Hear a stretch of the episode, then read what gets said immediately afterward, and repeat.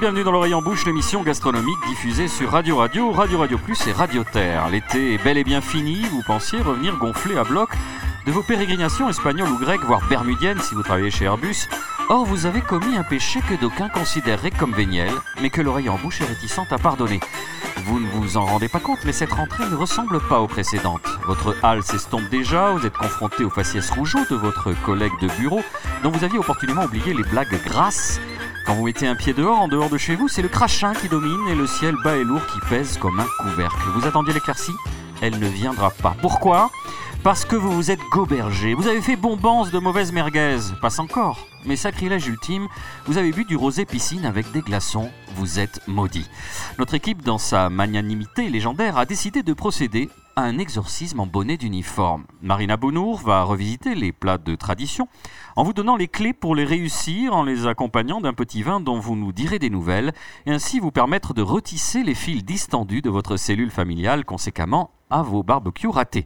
Michael Lecomberi vous transmettra un savoir pluriséculaire issu de lignées consanguines de marins basco-terneva via un plat du jour de chef que vous pourrez faire vôtre et par là même subjuguer vos convives, vos amants, votre percepteur rayer la mention inutile. Enfin, le grand mamamouchi de la tolérance pour tous et de l'empathie universelle, Nicolas Rivière, vous apprendra à poser les bonnes questions et à s'inscrire dans l'histoire culinaire du vrai, du beau et de l'utile. Voilà, votre incartade, votre faux pas du côté obscur est effacé. L'être cher est revenu, les plats n'accrochent plus la casserole. Vous avez renoncé aux saucisses cocktails et aux tucs pour vos apéritifs. Vous êtes de retour parmi les bons vivants. Quel soulagement, nous pouvons à présent aborder les choses sérieuses, à savoir le menu de notre émission. Quinzomadaire, cher Nicolas, nous accueillons aujourd'hui une invitée. Jeune et selon le terme galvaudé d'un dynamisme qui ferait passer feu Nicolas Sarkozy pour un lémurien lymphatique, au-delà du cliché journalistique qui voudrait que nous l'abordions par l'angle du genre, nous allons davantage nous focaliser sur son parcours et ses actions, sans complaisance aucune, car nous sommes des fadorles, des timboules, des tabarnards un peu cabours. C'est Maguelone Pontier, directrice générale du marché d'intérêt national de Toulouse, qui nous fait le plaisir d'accepter notre invitation. Bonjour Maguelone. Bonjour. Mais avant de vous donner la parole de façon plus ample, il est d'usage pour notre ludion décérébré de nous donner quelques exemples de contexte. Nicolas Rivière, c'est à vous. Oui, quelques éléments de précision pour rappeler que le modèle de la société de consommation qui s'est développé euh, après la Seconde Guerre mondiale et tout au long des Trente Glorieuses euh, en France a produit en matière d'alimentation un effet de séparation quasi totale entre ceux qui cultivent, ceux qui élèvent, ceux qui produisent et puis ceux qui consomment. Et ce qui fait que ce modèle alimentaire moderne, qui est articulé autour de la grande distribution, en quelque sorte déposséder les citoyens de leur façon de se nourrir, en même temps qu'il a rendu opaque pour eux le fonctionnement des filières alimentaires, au point que l'acte de manger est devenu une affaire de confiance totalement aveugle. Et c'est ce que Dominique Lacou avait souligné dans un livre au début des années 2000, livre extrêmement détaillé qui s'intitule Le livre noir de la cuisine. Depuis, sous l'effet d'une prise de conscience d'enjeux environnementaux, sanitaires, économiques, mais aussi culturels évidemment, on constate un désir de réappropriation de souveraineté alimentaire et aussi la simple volonté euh, de savoir comment sont produits les aliments qui arrivent dans nos assiettes et surtout qui les manipule. Et parmi ceux qui les manipulent, il y a évidemment tous les acteurs d'un marché d'intérêt national, un mine, un univers qui est méconnu pour une raison assez simple, c'est qu'il est réservé aux professionnels, aux restaurateurs, aux commerçants, etc. Pour autant, et nous allons le voir au cours de cette émission, on peut tout à fait faire le pari d'ouvrir les portes d'un mine, d'un marché d'intérêt national, de les ouvrir au grand public, un public évidemment citadin la plupart du temps, pour leur permettre de voir comment ces grandes structures aux dimensions parfois euh, titanesques fonctionnent et qui sont un acteur omniprésent en tout cas du modèle alimentaire euh, hexagonal. On aura l'occasion de développer votre euh, introduction avec Maglone Pontier. Vous êtes toulousaine depuis deux ans, vous avez 34 ans et je le rappelle, vous êtes directrice générale du marché d'intérêt national de Toulouse. On va revenir très rapidement sur votre parcours personnel. Là, vous vous dites, ça fait 7 minutes d'intro, quand est-ce que je vais parler? Rassurez-vous, Maglone, vous allez bientôt parler. Vos parents sont agriculteurs à Fabrec depuis 40 ans. Ils prennent d'ailleurs en s'installant une décision que dans une autre vie j'aurais qualifiée d'iconoclaste, puisqu'ils vont arracher des vignes pour se lancer dans les céréales. Donc vous, toute petite, vous avez baigné là-dedans, vous étiez dans une exploitation, dans une ferme, dès l'âge de... Euh, quel âge? 4 ans, puisque vous êtes né en je, je me souviens, 85, ne nous en oh, parlons pardon, pas. Ouh là là. Euh, non, non, je me souviens pas euh, avoir connu autre chose que le- l'exploitation familiale. Alors vous, vous, vous êtes euh, en symbiose avec l'activité de vos parents, à tel point que vous gagnez un petit surnom euh, parmi vos co-religionnaires. Les autres élèves, on vous appelle Maïs, Maïs, sympa comme, euh, comme à fait. surnom. Votre père est actif sur le plan syndical entre euh, la FNSEA Languedoc-Roussillon, Irrigant Méditerranéen, le syndicat des producteurs de blé, de maïs, la Chambre d'agriculture. Donc vous prenez l'habitude de participer à des manifestations, vous vous sensibilisez aux enjeux agricoles. Alors on se dit, est-ce que c'est euh, vraiment quelque chose qui fait rêver les jeunes filles? Moi déjà, j'aimais pas trop l'école, donc mon père m'a permis de beaucoup beaucoup le suivre sur les manifestations. C'était beaucoup plus sympa que euh, d'être ailleurs. Donc déjà, je pense que ça m'a aidé à me sensibiliser. Et ensuite, si ça fait rêver les jeunes filles, parce que c'est des combats euh, un qui permettent de se rapprocher de son papa. Et je pense qu'on est tout un peu dans ce schéma-là finalement. Et ensuite, parce que le, monde agricole est un monde euh, hyper attachant, je trouve hyper juste, assez vrai, assez authentique, et du coup qui donne envie de se, battre un peu à leur côté et pour eux. Donc vous avez fréquenté depuis votre tendre enfance euh, l'agriculture et les agriculteurs. Vous affirmiez que vous aviez deux passions, j'adore les bottes et les vieux. Mm. Donc à une époque, vous vous destinez logiquement à travailler en EHPAD, en maison de retraite. Vous vous êtes rendu compte d'un facteur qui était peut-être un petit peu dommageable, c'est que les résidents d'EHPAD, Mourir, c'était Oui, terrible, oui, exactement. ça, Donc j'ai arrêté là ma carrière de future euh, dirigeante de maison de retraite. En plus, c'est un circuit euh, euh, universitaire très très dur. hein. C'est un concours euh, A+, comme l'ENA. Oui, on s'en rend pas vraiment compte. Vous avez travaillé auprès de votre oncle, c'est Jean-Pierre Sueur, qui est sénateur du Loiret, et vous avez été chargé de communication près de Michel Barnier, qui était ministre de l'Agriculture. Vous intéressez à la FNSEA. Donc là, la FNSE la FNSEA, pardon, j'ai du mal à le dire, parce qu'ici, vous savez, c'est un peu comme Voldemort euh, dans Harry Potter, on ne dit pas la FNSEA. Euh, pour euh, un certain nombre de Français et certains chroniqueurs euh, autour de cette table, c'est le grand méchant loup, la, la FNSEA. C'était pas pour vous déplaire, non? Exactement. Déjà, euh, vous l'avez bien compris, quand tout le monde critique beaucoup quelque chose, j'ai toujours envie d'aller voir de plus près euh, pour me faire une opinion par moi-même. Ensuite, parce que c'est un syndicat que j'estime et que j'estime toujours relativement responsable et qu'il y a peut-être une place quand on a vraiment envie concrètement d'agir pour, par rapport à d'autres euh, syndicats. Il faut savoir que la FNSEA, qu'on le veuille ou non, est très écoutée. hein, par les offices, par le ministère, etc., euh, par les instances européennes, vu qu'on est relativement bien représenté partout. Et ensuite, parce que tout simplement, j'ai rencontré un président un jour qui s'appelle Jean-Michel Le Métayer, euh, l'ancien patron de la FNSEA, éleveur. Je suis pas restée après, je tiens à le préciser pour ceux qui connaissent un peu les élus de la FNSEA, je suis partie tout de suite, qui était génial, et qui m'a dit viens avec moi, donc j'ai dit ok, parce que j'aime bien me laisser aussi euh, porter par les, les rencontres. Donc, euh, changement de, de présidence à la tête du syndicat, vous avez des, des envies d'ailleurs. Vous faites une offre de service à Ringis. Pourquoi Ringis? Tout à fait, parce que Rungis, c'est le, c'est le ventre du monde, c'est les ambassadeurs de notre gastronomie, c'est, un peu l'arrière-boutique de votre assiette. Nicolas Pour revenir sur euh, votre passage à la FNSEA, dans une interview, dans un portrait que vous avez accordé à Boudu, vous dites La FNSEA est ultra majoritaire, c'est donc le seul syndicat à défendre l'agriculture en France, avec des positionnements responsables, compatibles avec la réalité, car on est dans une économie mondialisée. Il y a point de salut en dehors de la voie tracée par la FNSEA, Maglone Pontier? Si, bien évidemment qu'il y a un, point de salut. C'est juste qu'on est effectivement dans une, euh, en tout cas dans le monde agricole, même partout, dans une économie mondialisée. C'est pas, pas que je suis pour ou que je suis contre, c'est que c'est factuel. Et du coup, j'avais l'impression, je l'ai toujours d'ailleurs, euh, que si on n'est pas très nombreux à se positionner sur des discours communs, ça va être très compliqué de se défendre. Quand on prend des positions euh, pour défendre un tout petit endroit d'un tout petit coin de France, il faut savoir déjà qu'en France, on n'est pas grand-chose. Et c'est pas que je suis, d'accord avec ça, parce que moi je, suis hyper française, je suis très patriote, etc. C'est qu'on est déjà dans une Europe qui va pas bien, sur laquelle on n'est pas franchement majoritaire sur les positions. Moi je suis beaucoup allée à Bruxelles, je peux vous garantir qu'on a les Polonais et les Roumains aux fesses, enfin, c'est quand même assez compliqué avec les Allemands, etc. dans le rapport de force. Et ensuite, dans cette Allemagne-là, euh, il y a euh, le Mercosur, euh, l'OMC, euh, le monde entier, etc. Donc j'avais l'impression euh, que la position la plus responsable finalement, c'était de trouver des positions les plus communes possibles dans le sens d'intérêt général. Sur la puissance de ce syndicat, puisque vous êtes très bien placé pour le savoir en étant notamment passé par le cabinet de, de Michel Barnier lorsqu'il était ministre de l'Agriculture, est-ce qu'il est vrai, parce que c'est une idée qui, se, qui est répandue dans le milieu journalistique, qu'un président de la FNSEA est plus puissant qu'un ministre de l'Agriculture en France? C'est flatter l'ego des, des deux de lire euh, l'un et l'autre. Je sais pas. je- en plus, vraiment, je me suis jamais posé la question et je, m'en fous. Je pense que la FNSEA est- là quand même pour une chambre d'enregistrement des problématiques agricoles. Après, le, le ministre, il réceptionne ou pas. Mais euh, ce qui est sûr, même si j'ai beaucoup de collègues à la DRAF et dans tous les services du ministère de l'Agriculture, ce que j'y ai travaillé, c'est que l'expertise est très importante à la FNSEA. En prenant un, angle très macroéconomique, euh, Maglone Pontier, comme vous venez le dire, on se bat à l'échelle mondialisée, donc il faut qu'on soit euh, quelque part des géants et des champions, n'est-ce pas euh, Le courir le risque d'oublier un petit peu de, la nuance et ce qui se glisse dans les interstices, c'est-à-dire que les autres syndicats sont moins représentatifs, en train de s'arc-bouter sur des combats d'arrière-garde qui n'auront pas d'écho parce que tout se joue au plan in- international. On peut mettre le, curseur de façon un peu plus nuancée, non? Oui, tout à fait. Je suis même tout à fait nuancée. On a beaucoup parlé à la FNSEA, surtout la génération qui montait euh, dans la mienne, hein, qui, manquait un peu de, de prospective. Que justement, typiquement moi qui vient maintenant du milieu du mine à la FNSOA, on a tendance à bosser euh, soit avec sa COP, soit avec les gros circuits de distrib, soit en, vente directe. Et entre les deux, il n'y a rien. Les mines en France, enfin les marchés de gros, on en parlait euh, tout à l'heure, Rungis en premier plan, c'est énorme. Hein en termes de, débouchés alimentaires. On alimente, euh, je sais plus, 24 millions de personnes par jour quand même, c'est pas dégueu.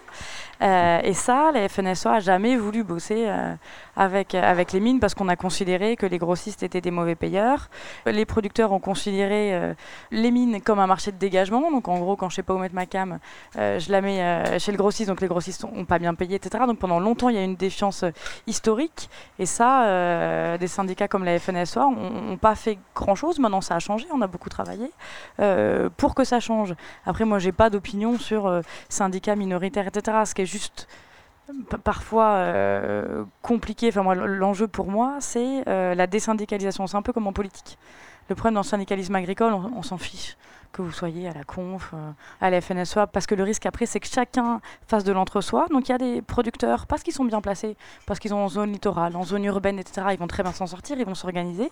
Mhm. et après, il y a tous les autres les Lozériens, les Aveyronais pour certains coins, euh, qui vont se retrouver tout seuls et sans organisation syndicale derrière ou économique. Donc euh, je pense plutôt que le risque, il est plutôt à la désyndicalisation qu'à la mauvaise ou bonne syndicalisation. On continue sur votre parcours. Euh, vous devenez conseillère spéciale du président puis secrétaire général de la fédération des marchés de gros. La mission, c'est changer l'image des marchés de gros en France. Donc vous avez donné une réponse partielle sur les rapports entre la FNSEA et les marchés de gros. Mais quelle image avaient les marchés de gros en France en face des publics concernés, surtout les professionnels? Bah, je pense que, l'image, c'était pas l'image. déjà, on ne savait pas que derrière Rungis, il y avait toute une forêt euh, de ce qu'on appelle les mines, les marchés d'intérêt national ou des marchés de gros, ce que j'expliquais tout à l'heure en aparté. Il y a des marchés qui sont gérés en, gestion privée, d'autres en gestion publique, d'autres en parapublique. Je ne vais pas rentrer dans les détails, mais en bref, c'est ces centrales d'achat des commerces de proximité, ces mêmes sites physiques où se réunissent à la fois des producteurs, des grossistes, des courtiers, des transformateurs, des transporteurs, des acheteurs, que sont les commerces de proximité et la restauration collective. Très important pour nous le succès est au rendez-vous par rapport à votre mission. Donc vous cherchez, euh, on l'aura compris, vous aimez bien avoir un os à ronger, sinon vous ennuyez. Un nouveau défi, euh, le mine de Toulouse. Pourquoi Toulouse? Pourquoi Toulouse 28 millions de dettes, c'est ça? Euh, une, dette, euh, effectivement, que, qu'a, repris la, métropole toulousaine et qu'on rembourse hein, partiellement, largement, sous forme de redevance pour, euh, pour 22 ans. Je vois une petite veine qui palpite sur votre front. Exactement, on, s'en sortira. je pense que, que Jean-Luc Moudin a une très bonne idée, déjà à confier à un tiers cet outil, parce que quand on quand on gère des SEM, une société d'économie mixte, ça arrive beaucoup sur les parkings, sur les, campings, etc. Quand on fait perdre l'argent aux contribuables, il faut arrêter. Et c'est la décision qu'a pris tout de suite l'équipe en place. Je trouve que c'est assez louable parce que c'était pas facile. Peu de, peu de gens l'ont fait. Il a confié à un tiers sachant, Ringis, donc je pense que c'était plutôt malin. Et en plus, il a couplé la logistique du dernier kilomètre, enjeu hyper important, surtout à Toulouse, et l'alimentaire. Donc rien que ça, je pense qu'il y a eu un, un combo assez, euh, assez malin. On espère qu'on respectera le contrat qu'on a pris euh, avec la, métropole, mais je ne m'inquiète pas beaucoup. Dans quel état vous trouvez le mine de Toulouse quand vous arrivez? Alors un état enfin mitigé euh, parce que les bâtiments pour ceux qui, connaissent sont assez jolis à, Toulouse. Je vous rappelle où il se situe. Il est avenue des États-Unis donc vraiment au métro La Vache en face de la zone de fond, fond Exactement. c'est tout à fait ça. Au, nord de Toulouse, à 5 km du centre-ville, mais un marché avec des investissements qui étaient très très lourds, donc euh, difficilement rentabilisables. Un marché en perte de vitesse avec des locataires. Hein, donc euh, sur un marché, vous louez des espaces à des grossistes, à des producteurs, etc. Un marché qui se, qui se vidait, des clients qui venaient de moins en moins, et une gestion un peu parfois, euh, peut-être un peu baroque. pour être poli. Exactement. Alors en 2018, c'est 227 000 tonnes de produits qui sont passés par le marché, que, le mine qu'on appelle maintenant sous votre euh, impulsion le grand marché, avant d'être commercialisé. C'est beaucoup, c'est peu? C'est normal. Pour une ville comme Toulouse, le nombre d'opérateurs, etc., c'est tragiquement classique. On alimente à peu près un million de personnes par jour. Pour une ville comme Toulouse, avec un marché comme, euh, comme le nôtre, euh, c'est classique. On est beaucoup, beaucoup, beaucoup plus petit que Ringis. Ça n'a vraiment rien à voir. Pour vous faire une idée, moi j'alimente donc un million de personnes, Ringis 18 par jour on a un petit peu de marge. On va se faire une petite digression avec Marina, puisque vous avez le don de nous donner envie de croquer dans la vie à pleines dents. Voici le geste et la manière. Vous appelez ça un steak saignant? Il est carbonisé. Marina, vous ne manquez pas de courage aujourd'hui parce que vous attaquez à une icône, un jalon immarcessible dans ce monde qui a le tournis, une Madeleine de Proust pour de nombreux Français, de nombreuses Françaises, le poulet rôti du dimanche. Eh oui. Bon, après, je vais pas lui faire bien mal quand même. hein. Je vais être plutôt sympa avec le poulet rôti, donc je pense que j'attirerai pas les foudres des auditeurs et auditrices. Et oui, le fameux poulet rôti qui euh, fédère les familles le dimanche euh, ou pas, hein, ça dépend, ça peut être aussi l'origine de disputes, mais ça, c'est, je pense, plus pour un problème de cuisson auquel euh, je donnerai quelques conseils à la fin. Ce qui va se passer, c'est qu'au sortir de cette chronique, on ne pourra plus jamais louper le poulet je l'espère. Ou On il y a pourra se vraiment, disputer sur d'autres sujets. pas envie de. Ouais, Hein voilà, politique ou autre chose, pas. mais ça après, euh, voilà, ça regarde les gens. Donc apparemment, il prendrait son origine sous le règne de Henri IV, euh, avec sa fameuse histoire de la poule au pot, où il aurait dit qu'il voudrait que tous les Français aient au moins une poule au pot tous les dimanches, euh, qui se serait transformé au fur et à mesure en poulet rôti. En fait, tout ça pour la simple et bonne raison, c'est qu'à l'époque, on utilisait des poules, donc en fait, donc la poule au pot. euh, comme c'était euh, une viande beaucoup plus coriace et que c'était quand même des vieilles poules, on les, on les avaient fait leur passait, temps, celles qui ne pondaient plus. Exactement, Mm. exactement. Parce que rien ne se perd et tout se transforme. Donc du coup, on les faisait bouillir avant. Et effectivement, Henri IV serait tombé euh, sur ce plat-là en rentrant euh, de la chasse et aurait goûté ça et aurait trouvé ça fabuleux.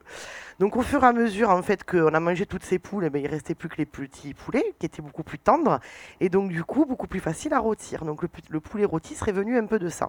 Il faut aussi pas oublier que le dimanche, c'est quand même le jour du Seigneur, et donc euh, avec euh, euh, la chrétienté, c'était le jour où on avait le droit de manger de la viande. Donc en fait, on appelle ça aussi dans d'autres pays the roast day, donc le jour du rôtissage. Donc ça va aussi autant pour le poulet rôti que pour le bœuf ou toute autre pièce à, rôtir. Et donc voilà, c'est le dimanche qu'on avait un peu le droit de se lâcher dans la semaine et de se faire plaisir. Donc là, je vais vous donner quelques conseils pour choisir un bon poulet. Parce qu'après, les poulets, aujourd'hui, on peut le voir à la télévision, il y a quand même plein de choses euh, absolument horribles, surtout sur cette volaille-là. Et j'en passe, après le cochon aussi, c'est un peu catastrophique. Donc le bon poulet doit être issu bien évidemment d'un élevage non industriel, donc un élevage plutôt en plein air, avec une nourriture saine bien évidemment, avec sans antibiotiques évidemment aussi. Quand vous allez chez votre volailler, vous allez lui demander une volaille, ce qu'on appelle une volaille effilée. Alors qu'est-ce que ça veut dire la volaille effilée? C'est une volaille sur laquelle on a laissé les abattis, donc tout ce qui est tête, cou, pattes, et les abats. Le cœur, le foie, le gésier et les poumons. En fait, on a juste enlevé les entrailles, donc les intestins. En fait, pourquoi on demande un poulet effilé? Tout simplement parce qu'en fait, ça vous garantit un peu la fraîcheur du produit. C'est que vous voyez bien, si la tête du poulet déjà fait un peu la tronche et que vous avez un foie qui est un peu mou et un peu noir, déjà vous pouvez vous dire, bon, à mon avis, le poulet, il a dû faire quelques allers-retours, pas très vivants, euh, entre son éleveur et euh, son vendeur. Donc déjà, ça c'est la première chose. Vous demandez gentiment à votre volailler de vous enlever en fait les abats, de les détacher, parce que c'est une petite technique quand même qu'il faut connaître pour le faire soi-même. Il va vous les remettre à l'intérieur de l'animal et vous le ramener à la maison. Petit point encore sur les élevages avant de passer à la recette. On va faire une petite comparaison pour vous donner euh, une image entre l'élevage industriel et euh, l'élevage euh, AOC, l'élevage en plein air. Donc l'élevage industriel, il faut savoir que c'est 20 000 têtes de volailles par bâtiment. Alimentation industrielle, bien évidemment, complétée d'antibiotiques et d'hormones. C'est entre 20 et 30 kilos de volailles par mètre carré et l'abattage est entre 52 et 56 jours. Donc vraiment, elles ont quasiment pas vu le jour et elles ont été abattues hyper jeunes. Donc effectivement, vous allez me dire, quand on trouve un poulet comme ça, dans ce qu'on appelle un poulet pack, donc les poulets qui sont tout prêts, déjà ficelés et empaquetés dans les, dans les supermarchés, ouais, il est tendre hein, parce qu'effectivement, il n'a jamais bougé, il n'a jamais vu la lumière, donc il est tout mou. Vous retirez la ficelle, tout tombe. Donc ça, pour le coup, c'est pas du tout un gage de qualité d'un poulet. En Dans les comparaison, d'autres circonstances euh, où si on retire la ficelle, tout tombe. mais- oui, bon, voilà. Je sais pas si on parle vraiment de poulet, mais euh, bref. Plutôt de poulette à la limite. En comparaison, l'AOP, donc l'appellation d'origine protégée, donc lui, c'est obligatoire. Pour être AOP, il faut être en liberté totale. Il faut, euh, vous avez entre 500 et 1000 têtes par hangar, donc c'est beaucoup moins que l'industriel. Euh, il y a un minimum de 10 mètres carrés par animal, donc c'est énorme. Il est tout le temps en plein air. Et il est abattu au bout de 16 semaines. Donc vraiment, il y a un énorme Ah, il a eu sa belle vie, hein. pas de regret. Voilà. Alors lui, quand on enlève la ficelle, ça tient un peu plus, Très bien, déjà. parfait. Voilà. Donc ma petite recette en fait pour faire un poulet rôti euh, du dimanche qui fonctionne très bien. Donc on préchauffe son four à 160 degrés. Moi je ne le mets jamais trop chaud parce que sinon ça assèche la viande. Une fois que votre euh, four est en train de chauffer, vous préparez votre poulet. Donc vous enlevez les abats qui sont à l'intérieur. Vous salez, vous poivrez intérieur extérieur de votre poulet. Et là les, les hostilités démarrent. On, a- va faire ce qu'on appelle un penchinche. Ça, c'est obligatoire pour moi dans un poulet. Je pense qu'un bon poulet, ça, ça peut marcher qu'avec ça. Donc, on prend du pain un peu rassis, on le frotte à l'ail et on remplit le fondement de la bête avec. On peut y mettre des gousses d'ail aussi. On peut y rajouter un petit peu de graisse de canard parce que bah, c'est toujours bon. Cette phase du fourrage est fondamentale. Ah ouais, ça c'est Mhm. obligatoire. Je pense que c'est presque le meilleur dans le poulet. C'est le penchinche qui est à l'intérieur, qui va récupérer tous les sucres, qui va avoir ce goût euh, vraiment particulier de volaille, d'ail. euh, Enfin, c'est juste une merveille. Euh, ça et le solides, évidemment. Donc, euh, une fois que vous avez mis la matière grasse à l'intérieur, vous en mettez aussi à l'extérieur. Donc, si vous si vous n'avez pas de graisse de canard, de l'huile classique de tournesol ou ce genre de choses, fera très bien l'affaire. Pour les plus pour les plus coquinous, on peut glisser du beurre hein, ou quelque chose comme ça sous la peau du poulet pour garder vraiment le blanc hyper moelleux et hyper croustillant. Pendant que ça c'est prêt, ça c'est fait. On s'occupe des légumes. On prend le lait, on prend un, d'abord un grand saladier. Qui dit poulet dit pour moi pommes de terre. C'est quasiment obligatoire. Donc on prend des pommes de terre, soit des rates quand c'est la saison, ou des pommes de terre très classiques. On va plutôt les couper en gros tronçons. On y met de l'oignon. Moi j'aime beaucoup l'oignon de Toulouse qui se, retrouve, qui se trouve près de Perpignan, qui est très bon, qui est doux et qui a beaucoup de goût. Pareil, coupé en gros tronçons. On y rajoute des gousses de- des gousses d'ail. On y rajoute un peu de pain chinché quand même hein, oui. dans le plat. On met du sel, on met du poivre. Eh Ben ouais. Du sel, du poivre, un peu de matière grasse. Je dis pourquoi un saladier Parce que c'est beaucoup plus facile pour les remuer que tout soit enrobé. Et après, la petite technique, elle est là. Vous prenez le lèche frite de votre four, vous mettez tous vos légumes dedans. Et vous mettez le poulet sur une grille, non pas directement dans les légumes. Voilà. Et ouais, du oui. coup, vous avez tout le jus du poulet qui va tomber sur les légumes. On n'oublie pas de tourner le poulet très souvent pour que toute la peau croustille. Du coup, vous n'avez pas le, ce poulet un peu, un peu avec la peau qui est un peu flotteuse quand vous le mettez directement dans le plat avec les légumes. Vous avez vraiment un poulet qui est entièrement grillé. Combien de temps à le jus. 150 Alors 150-160 degrés, 1h30, 1h45, parce que ça cuit vraiment tout doucement. Une fois que c'est cuit, le Vous petit rajoutez conseil... pas d'eau Ah, Rien du tout, parce Ah. qu'il n'y a pas besoin, parce que la vapeur des légumes va amener de l'humidité à votre poulet. Malin. Ça, c'est. Ouais, ça m'arrive. Et donc, du coup, une fois que c'est cuit, vous sortez vos légumes, vous remettez un petit lèche parce que ça continue à couler, vous mettez le four un peu plus chaud, un peu en grill, 5 minutes, tchac, de flasher. Et vos petits abats, il ne faut pas les oublier. On les prend, on les met dans un peu de papier aluminium avec un peu de sel, un peu de poivre, un peu d'huile d'olive ou de, matière grasse tout simplement. Une demi-heure avant la fin, vous les mettez au four. Comme ça, ils ont le temps de confire un petit peu entre eux. Voilà. Et je pense que là, normalement, euh, à part vous disputer pour autre chose, ça ne sera pas pour le poulet. Merci beaucoup Marina. On va faire une première pause musicale. Vous restez avec nous. On se retrouve dans quelques instants pour continuer notre échange avec notre invité Maglone Pontier et nos chroniqueurs.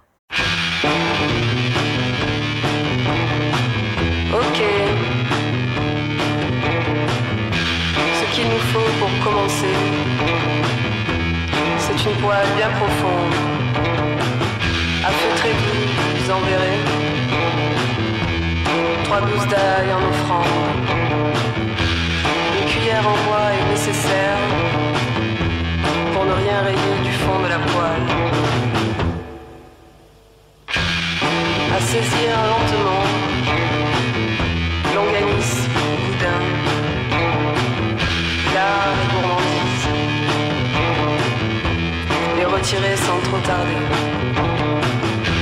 Quatre verres de semoule, les faire dorer.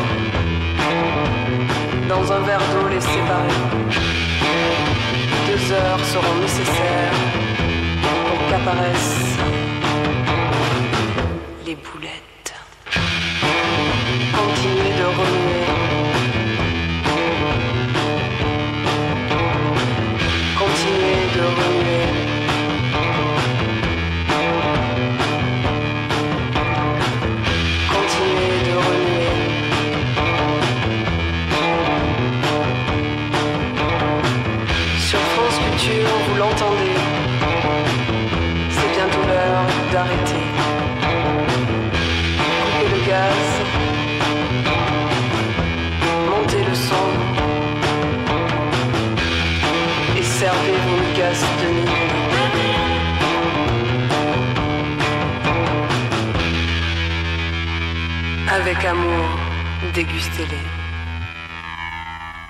Merci d'être fidèle à l'oreille en bouche, l'émission gastronomique de Radio Terre, Radio Radio et Radio Radio Plus. Notre invité est Maglone Pontier, directrice générale du marché international de Toulouse, le Grand Marché. Alors, euh, on le disait tout à l'heure, dans un premier temps, votre mission a consisté à remettre le Grand Marché de Toulouse sur les rails. Désormais, vous vous mobilisez pour mieux le faire connaître auprès du grand public. Cela passe par quel type d'action? Oui, tout à fait. En fait, euh, Rungis est connu par exemple à 98% des Français. Euh, le mine de Toulouse, on n'a pas fait d'enquête, il faut mieux pas dépenser des, sous pour ça. Et, euh, et pour être vexé et déçu, je pense que c'est pas pas la peine. Euh, quand on vous parlait tout à l'heure de traçabilité, etc., c'est important quand même que les Toulousains et au-delà, parce qu'on ne sert pas que Toulouse, euh, sachent un peu d'où viennent leurs produits. Et dans tous les commerces de proximité, dans la restauration collective, etc., en l'occurrence, les produits viennent du grand marché. Donc c'est quand même pas mal de laisser la possibilité aux Toulousains qui le souhaitent de venir voir comment ça se passe en fait, que- quelles sont les coulisses de l'alimentation. Donc tous les vendredis matins, les Toulousains et les pros, moi je fais surtout les pros et on a une agence qui fait le, particulier. À 6h30, vous pouvez venir visiter le marché. Vous allez voir d'abord le carreau des producteurs. Donc, c'est les 305 producteurs qui, euh, trois fois par semaine, vont venir commercialiser les produits. Vous allez faire la halle de la gastronomie avec euh, euh, la partie carnet, la gastronomie, les produits euh, laitiers. Vous allez passer dans la halle des grossistes fruits et légumes. Vous allez voir des écoles. Souvent, on monte l'école de Thierry Marx parce que c'est la plus grande et la plus, et la plus complète. Et après, on a des restaurants. On a quatre sur le marché.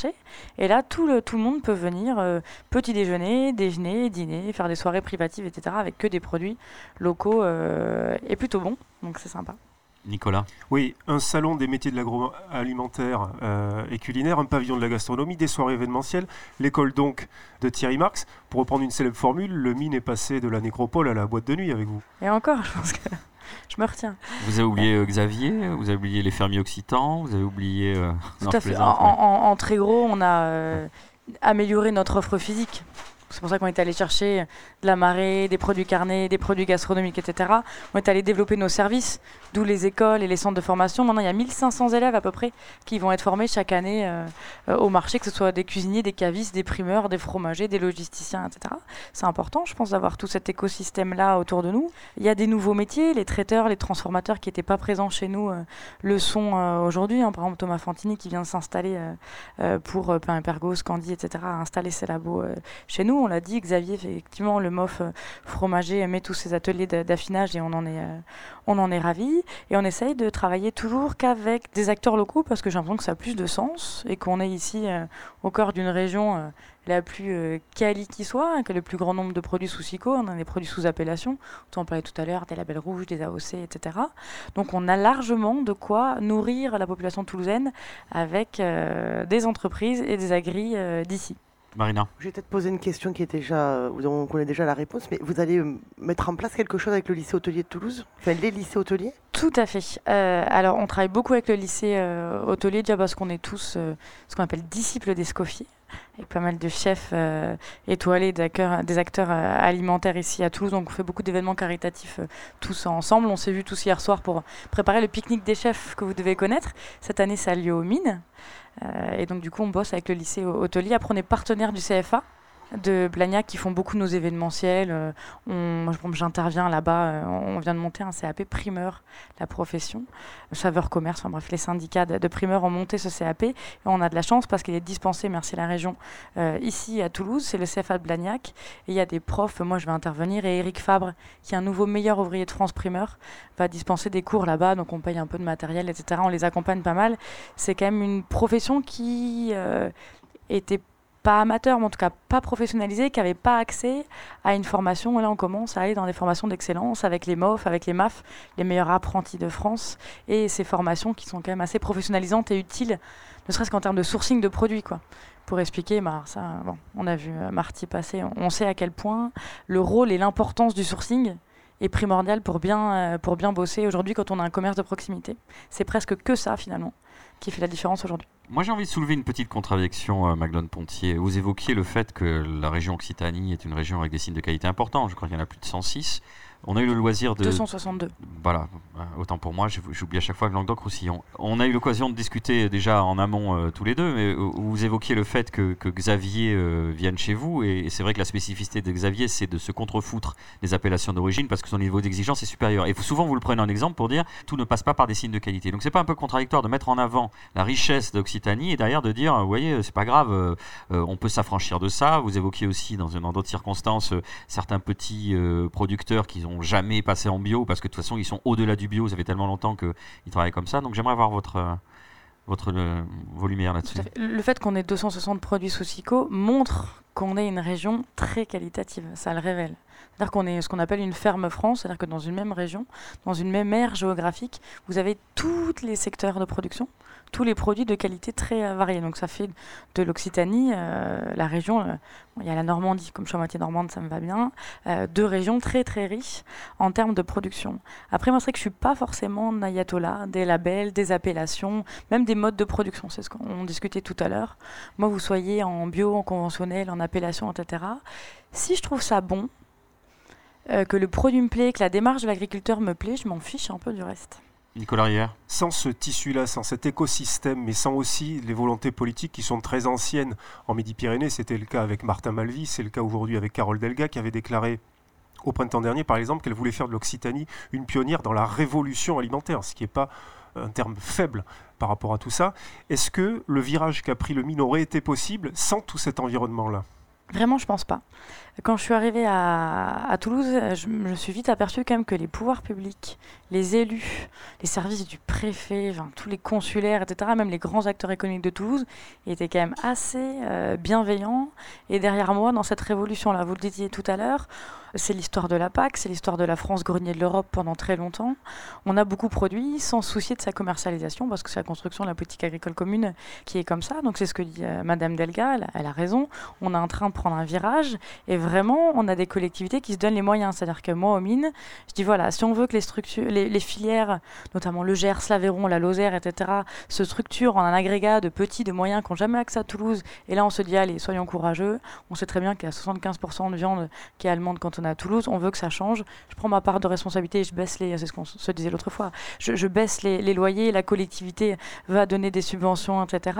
Ça fonctionne. Et ça, c'est vraiment pour moi l'incarnation, ou la concrétisation en tout cas de, de ce que pourrait être la révolution dont parle Madame euh, Carole Delga. Marina Bounot. Moi, je voulais juste revenir sur les appellations. En fait, euh, après, je suis entièrement d'accord avec le fait que tant que c'est bon et que c'est dans, un- dans quelque chose de, vertu, de vertueux, enfin de vertueux pardon, et de, et de qualité, c'est pas un problème. Moi, le, juste le distinguo que je voudrais faire, c'est que moi, pour moi, appellation, c'est pas forcément qualité. C'est un respect en fait des, des législations. Donc là, notre région montre que elles sont dans la volonté de respecter un modus operandi en fait de production qui est très bien, mais pas forcément. Vous n'êtes pas parce que vous êtes en AOP que vous êtes bon. Voilà. Donc euh, pour moi, c'est pas forcément qualité dans le sens qualité gustative, c'est dans une qualité effectivement de travail, de cahier des charges exactement, mais du coup, on peut effectivement dissocier qualité et AOC parce que même surtout dans le vin, on peut le voir où il y a de très bons vins de France et de très mauvais AOP. Voilà, c'est après c'est une question de, de façon de faire. Parce que les appellations permettent parfois aux consommateurs euh, de s'y retrouver un peu. Quoi. Parce que moi, les appellations, c'est donc les produits sous SICO, c'est label rouge, euh, AB, AOC, AOP, IGP. Ça permet au moins aux consommateurs, label rouge, ça- c'est pas une indication géographique, c'est une indication de cahier des charges pure, mais ça permet aux consommateurs d'un petit peu comprendre euh, ce qu'il peut manger. Mais quand il comprend rien, il va chez son commerçant de proximité ou au marché et il aura toujours les réponses à ses questions. Michael Lecumberi, c'est à vous. On est toujours dans la gourmandise avec vous. On se pourlèche les babines d'avance avec votre plat du jour.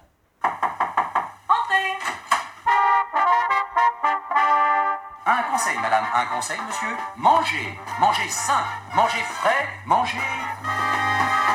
Et oui, on va manger un parmentier de joues de cochon au citron confit, Michael. Oui, exactement. Vous allez aller chez votre charcutier. Il va vous falloir 4 jours pour 4 personnes. Charcutier, boucher, enfin euh, au marché. On essaye d'avoir des, joues de France. Il y a des petits producteurs autour de Toulouse, toujours. Moi, je, parle souvent de Morel, euh, pas loin d'ici. C'est des belles joues, ça perd pas d'eau. La majorité des joues qu'on trouve à, Toulouse, généralement, c'est de- de- d'Espagne. ça perd énormément d'eau, ça devient tout petit, c'est pas très appétissant. Il va vous falloir pour 4 personnes 4 joues, une carotte, un oignon, un citron confit, du poireau, et voilà, pour le bouillon. Et ensuite, en même temps, vous allez faire une petite purée qui sera pas au lait, parce que citron confit, lait, beurre, c'est pas génial. On va la monter à l'huile d'olive, puisque huile d'olive et citron confit, ça va bien ensemble. Donc, euh, vous allez faire revenir dans une casserole les 4 les quatre joues. suis en train de di- digérer Ouais. le poulet rôti déjà, mais allez-y, continuez. Ouais. Vous faites revenir dans une casserole ou dans un faitout les 4 joues. Une fois qu'elles sont bien saisies, vous les enlevez, vous déglacez avec un petit verre de vin blanc. À réduction, vous remettez les joues. On met de l'eau à hauteur, une carotte, un peu de thym. On sale très légèrement parce que ça va réduire Après, on se retrouve avec un jus qui est très salé, donc on sale le minimum au départ. Si on, on ne sale pas, on ne sale pas, c'est pas grave. On est parti sur deux heures de cuisson à feu très très doux. Pendant ce temps, vous allez faire votre purée. Donc, euh, en ce moment, il y a de la spunta. Moi, j'aime bien faire des purées avec de la spunta. Une variété, j'imagine. C'est une variété. On les pèle, on les met dans l'eau, on les laisse entières, on les laisse cuire à peu près euh, 20 minutes. On enlève l'eau. Ensuite, on les écrase avec un, un presse-purée.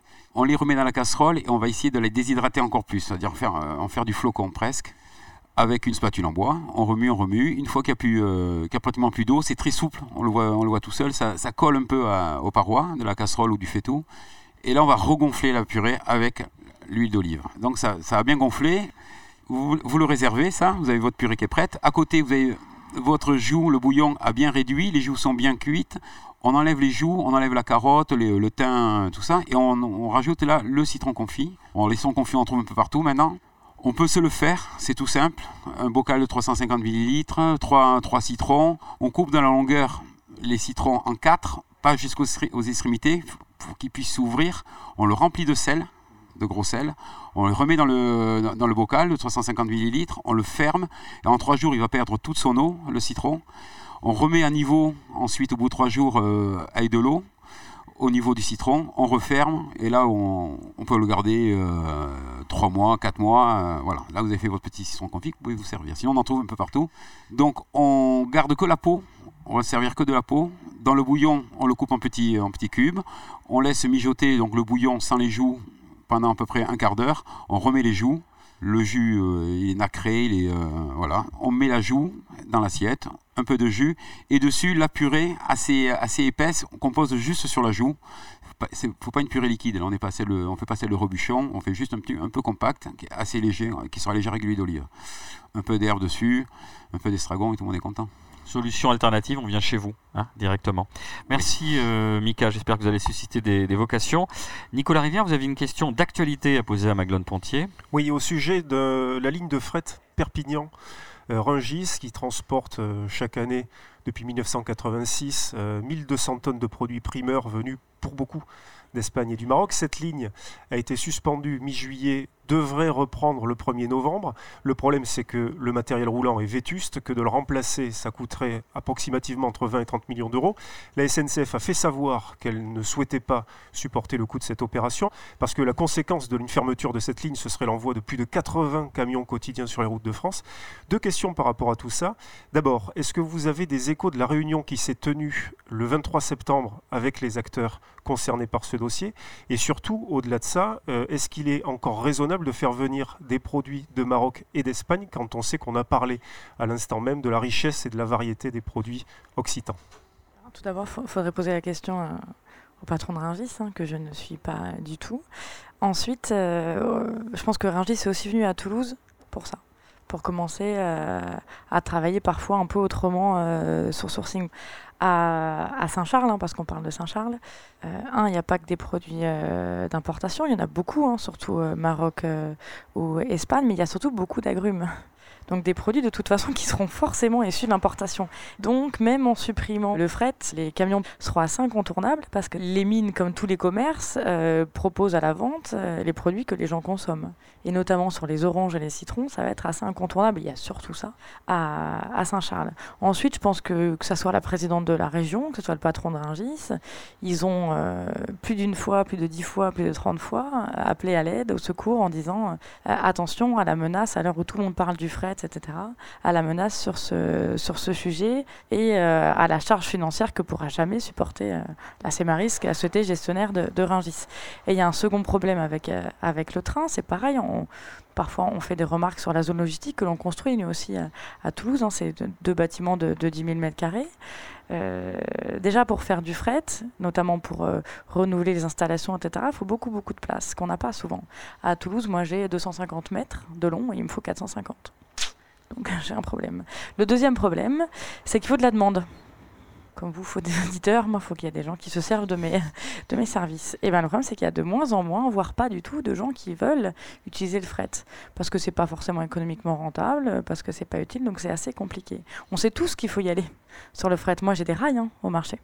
Moi, si on me dit demain, euh, on n'arrive plus en camion, euh, tout le monde part en rail, moi en avant Guingamp, hein, je- je- j'enlève mon enrobé et hop, on est parti. On serait ravis. Mais c'est un peu, un peu plus compliqué. Mais je pense que que ce soit Rungis ou, la, ou euh, Carole Delgato, on était hyper clairs sur le fait qu'il fallait absolument se battre pour maintenir ce- cet outil. Et pour le 23 septembre, pourtant, j'étais au Sénat, mais j'ai pas eu pas eu d'écho. Nicolas Rivière. Oui, on sait que la SNCF va changer de président au 1er janvier 2020. C'est Guillaume Pépi qui va euh, être remplacé à sa tête par Jean-Pierre Farandou. Euh, Est-ce que vous avez eu des contacts avec lui? Est-ce que vous savez quel est son positionnement sur ce dossier? Du tout. Et je laisse euh, faire mon président. Moi, je gère Toulouse. hein. je suis juste une salariée de Rungis. Ah, ça vous arrange bien là, hein. J'adore, oui, tout à fait. Maglone, je sais que vous êtes en train de finaliser votre diplôme euh, d'œnologue ou d'énologue, selon que vous soyez snob ou pas, et vous avez l'ambition de faire du vin avec votre sœur, c'est mon petit doigt qui me l'a dit, dans l'exploitation familiale. Alors justement, tendez l'oreille, la chronique de Marina va vous intéresser, c'est son carnet de vigne. Tu voulais pas de boîte, t'avais qu'à pas servir. Dans le fond, vous méritez pas de boire. Je pourrais, je sais pas moi, reprendre un peu de vin au repas, un hiver. Il existe un domaine que vous chérissez, Marina, et vous avez décidé de partager votre coup de cœur avec nos auditrices et nos auditeurs. Oui, j'ai découvert il y a peu de temps le domaine des Deux Clés qui est sur euh, l'appellation Corbière, sur le petit village de Fontjoncouze. Alors avant de vous en parler euh, plus profondément, je vais vous faire un petit rappel sur euh, son appellation, qui est l'appellation Corbière, qui partage son espace avec Corbière-Boutenac. Donc je vous rappelle, c'est dans le Languedoc, qui fait partie de l'Occitanie aujourd'hui. hein, voilà. Dans le Languedoc, à ne pas confondre avec le Roussillon, parce que le Languedoc, c'est sur plusieurs départements, le Roussillon n'est que sur les Pyrénées-Orientales. Là, on est sur le département de l'Aude. Il faut savoir que c'est l'appellation du Languedoc qui produit euh, le plus de rouge euh, dans euh, la région du Languedocien. Corbière produit du rouge, du blanc et du rosé. Elle est étalée sur 10 terroirs. Je ne vais pas tous vous les donner, mais en exemple, vous avez Durban ou Sijan qui font partie des terroirs de cette fameuse appellation Corbière. Les cépages principaux pour les rouges, on est sur du Carignan, de la Syrah, des Grenaches et des Mourvèdres, ce qu'on va retrouver principalement sur quasiment tout le Languedocien. Et dit pour le blanc folle. Oui, vous avez vu. hein. Euh, et pourtant, grâce au terroir, on a des caractères différents selon les cépages. Euh, et pour les blancs, on sera sur du grenache et du macabeu. Macabeu, particularité qu'on retrouvera bien plus sur le Roussillon et très peu sur le reste du, euh, du Languedoc.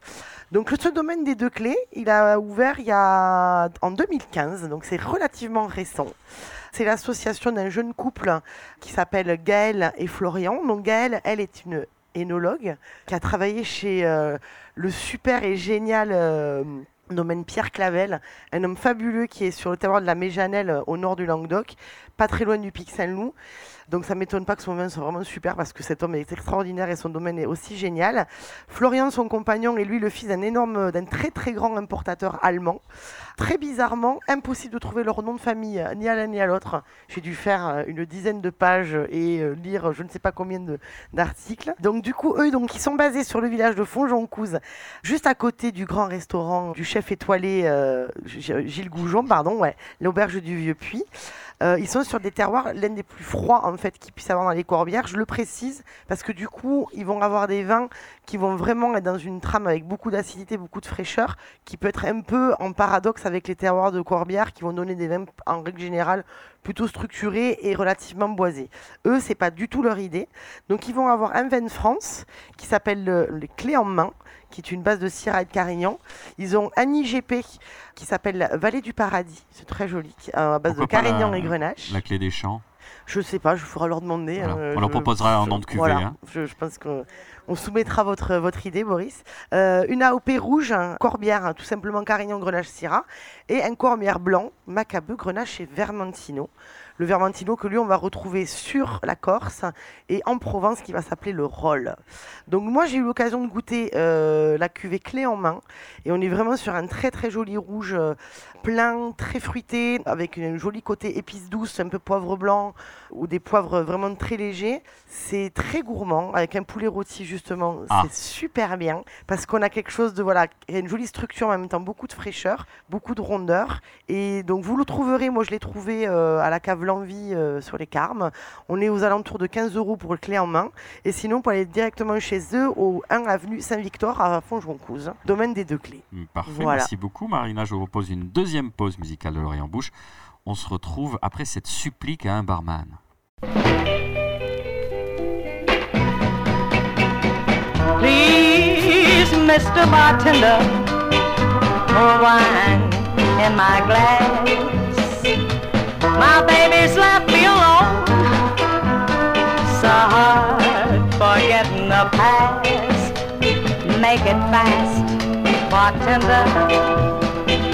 I'm losing my mind. I need some more red wine, more red wine for my blues. Please, Mr. Bartender, now the tables are bare. Got a face this black night alone. I'd really like to have you talk to me. It fast, bartender. I'm losing my mind. Need some more red wine, more red wine for my blues. The tables are empty, and so is my glass. These teardrops are starting, you see. So bartender, you had better pour fast. Please, Mr. Bartender, my glass. My baby's left me alone, so hard forgetting the past. Make it fast, bartender. I'm losing my mind. I need some more red wine, more red wine for my blues.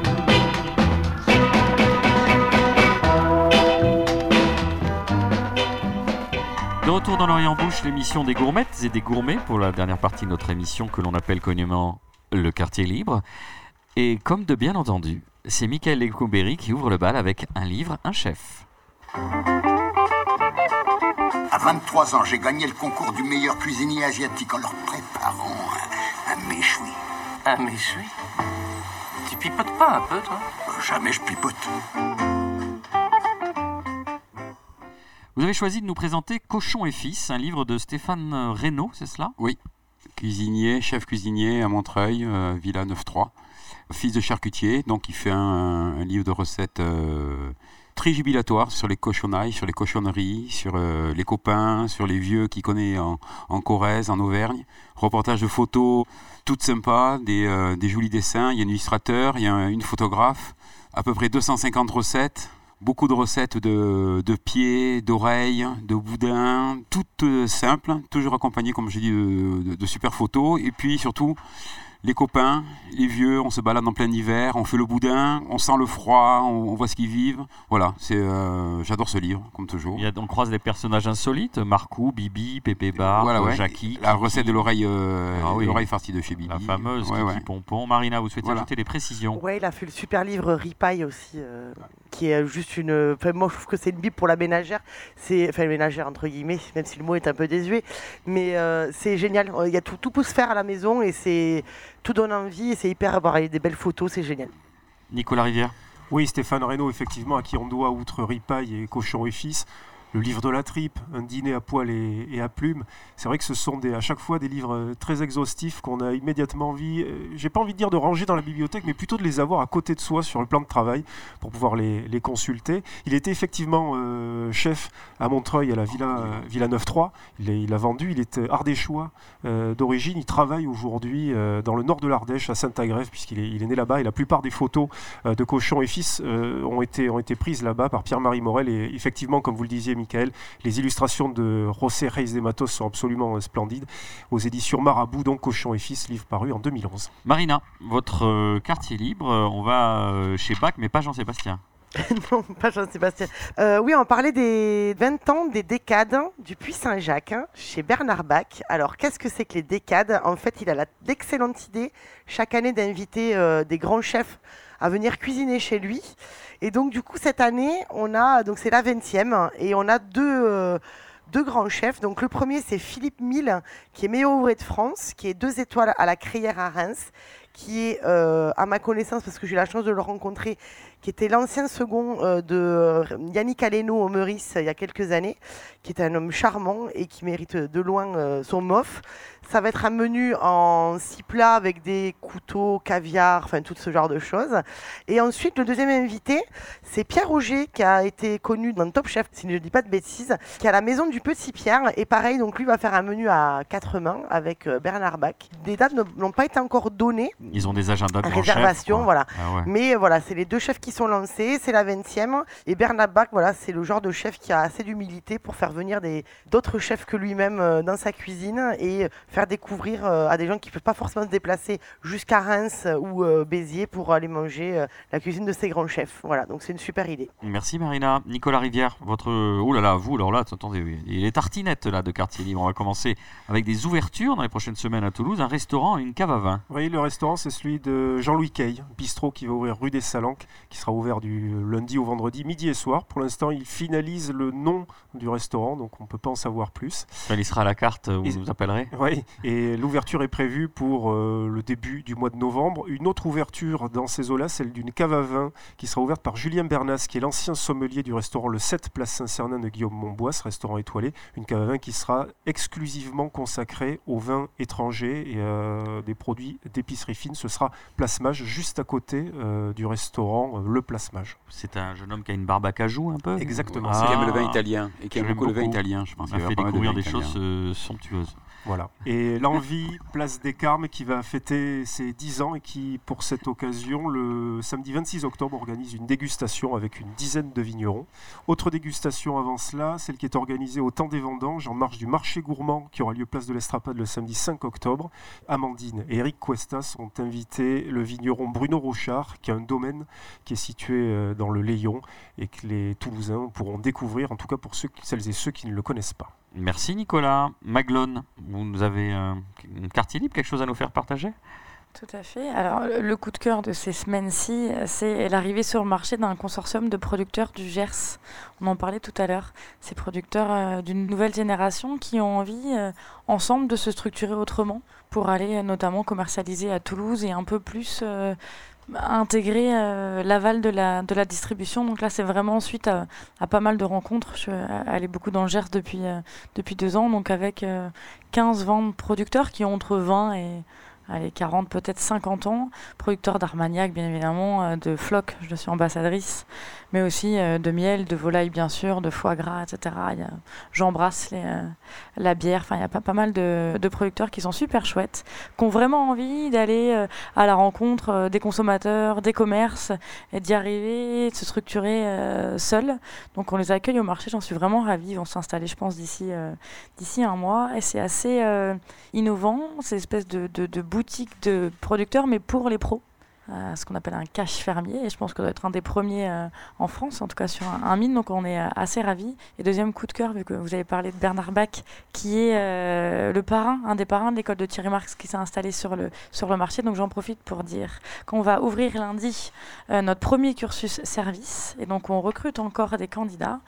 Pour être candidat, il faut juste être motivé. On s'en fiche de votre parcours, de votre diplôme, de votre couleur, peu importe, on s'en fiche d'où vous venez. L'essentiel, c'est d'être inscrit à Pôle emploi, parce qu'il faut chercher euh, un emploi évidemment, et d'être très motivé. Donc, euh, c'est des formations 100% gratuites, accompagnées par les équipes de Thierry Marx qui sont assez euh, performantes et professionnalisantes. Donc, s'il y a des candidats, il est encore temps. Le message est passé, vous, nous envoyez un petit mail à la radio, on transmettra. Je voulais me fendre d'un quartier libre, une fois n'est pas coutume, nous avons un petit peu de temps. En écoutant une chronique de Camille Labro sur France Culture, La cerise sur le gâteau, qui rappelait une ambiance récente qui s'est passée euh, au 50 Best, c'est le classement des 50 meilleurs restaurants du monde qui a été lancé en 2002 en Angleterre. C'est un classement qui est censé avoir dépoussiéré le genre par rapport au Michelin. Et donc, il organisait un premier événement en France euh, tout récemment, un colloque suivi d'un cocktail déjeunatoire. Alors évidemment, il y a euh, des gens très connus et très sympas, euh, Cola Greco, euh, Passard et consorts. Petite faute de goût, il y avait euh, l'animateur de RMC, Eric Brunet, qui animait. Donc on se dit, tiens, mais qu'est-ce qui vient foutre là? Effectivement, faute de goût, en plus, euh, puisqu'on parle de, cuisine, c'est un peu dommage. Alors évidemment, il y a un panel 100% masculin. Là où, encore, on n'est pas franchement euh, étonné. Mais quelqu'un dans le public demande, pose la question, vous parlez de dépasser les frontières et les clivages, où sont les femmes? Et là, votre ami, euh, que vous évoquiez il y a quelques instants, Yannick Aleno, euh, Marina, prend le micro et ça dérape. Il dit qu'il y a des freins structurels et sociétaux. Il évoque la difficulté pour les femmes de travailler le soir car, ouvrez les guillemets, elles doivent s'occuper des enfants. Et donc, euh, cerise sur le gâteau, puisque c'est dans la chronique de Camille Labro, nous les hommes, on a de la chance, l'ADN des femmes est d'enfanter. Quelques hurlements dans la salle. Aleno, qui finalement n'en est pas à son coup d'essai, puisque je vous rappelle qu'en 2015, après une enquête assez approfondie de France Info TV lors de sa reprise du pavillon Le Doyen, ce sont des accusations très graves de harcèlement et de coups qui ont été mises à son endroit. C'est des secrets de polichinelle, Marina Ouais, je suis pas très étonnée. Alors après, pour un peu, euh, c'est pas le seul, hein. Loin de là, euh, dans Ouais, la là, restauration est- et dans la cuisine. il- il- il en rajoute, il est un peu coutumier du, du fait. Oui, oui, Euh, comme beaucoup, mais qui sont, qui sont moins médiatisés que lui, donc on ne le sait pas. Mais croyez-moi que c'est vraiment. c'est- En fait, c'est juste la partie émergée de l'iceberg. Pour l'instant, beaucoup d'hommes comme ça. Tout à fait. On n'a on n'a pas les aboutissants des, de deux procédures de pru- prud'homal de deux cuisiniers qui travaillent avec lui, qui accusent le chef et son second de coups et harcèlement. Donc, ils ont, au moment où ils ont voulu faire le, ménage dans les cuisines qui étaient vieillissantes de Leloyen, ils ont ordonné aux cuisiniers de récurer les locaux. Ils faisaient tout frotter à l'acide. Donc, évidemment, euh, ils se blessent à cause de l'acide parce qu'ils ont décidé de ne pas investir euh, plus que ça dans des gants en plastique. Et Yannick Aleno lui dit euh, texto Tu vas perdre ta main, elle va dober, tu vas voir un moignon. Comme ça, tu pourras faire top chef. Donc c'est une allusion scabreuse à Grégory Cuilleron, qui avait été un candidat handicapé de la première édition de l'émission. Voilà, Euh, je vous rappelle qu'il se fait appeler Dieu ou Papa par ses équipes. Merci à vous, Maglone Pontier, d'avoir accepté notre invitation. Merci Marina Bounour, Michael Lecumberi et Nicolas Rivière, ainsi qu'à Luc Magrina, notre président à vie. Merci à notre réalisateur Bertrand Roch pour la mise en onde de cette émission qui, je le rappelle, est produite par l'homme qui a vu l'homme, qui a vu l'ours, diffusée sur Radio Radio, Radio Radio Plus et Radio Terre. Vous pouvez nous retrouver sur notre page Facebook ou en balado-diffusion sur radio-radio-toulouse.net, sur iTunes, SoundCloud, Mixcloud ou Spotify. Et puisque l'automne est là, rappelons-nous les mots de Patrick Sébastien, si devant amuseur public, à l'automne, les arbres font des striptease pour faire pousser les champignons. Rendez-vous dans 15 jours, merci de votre fidélité.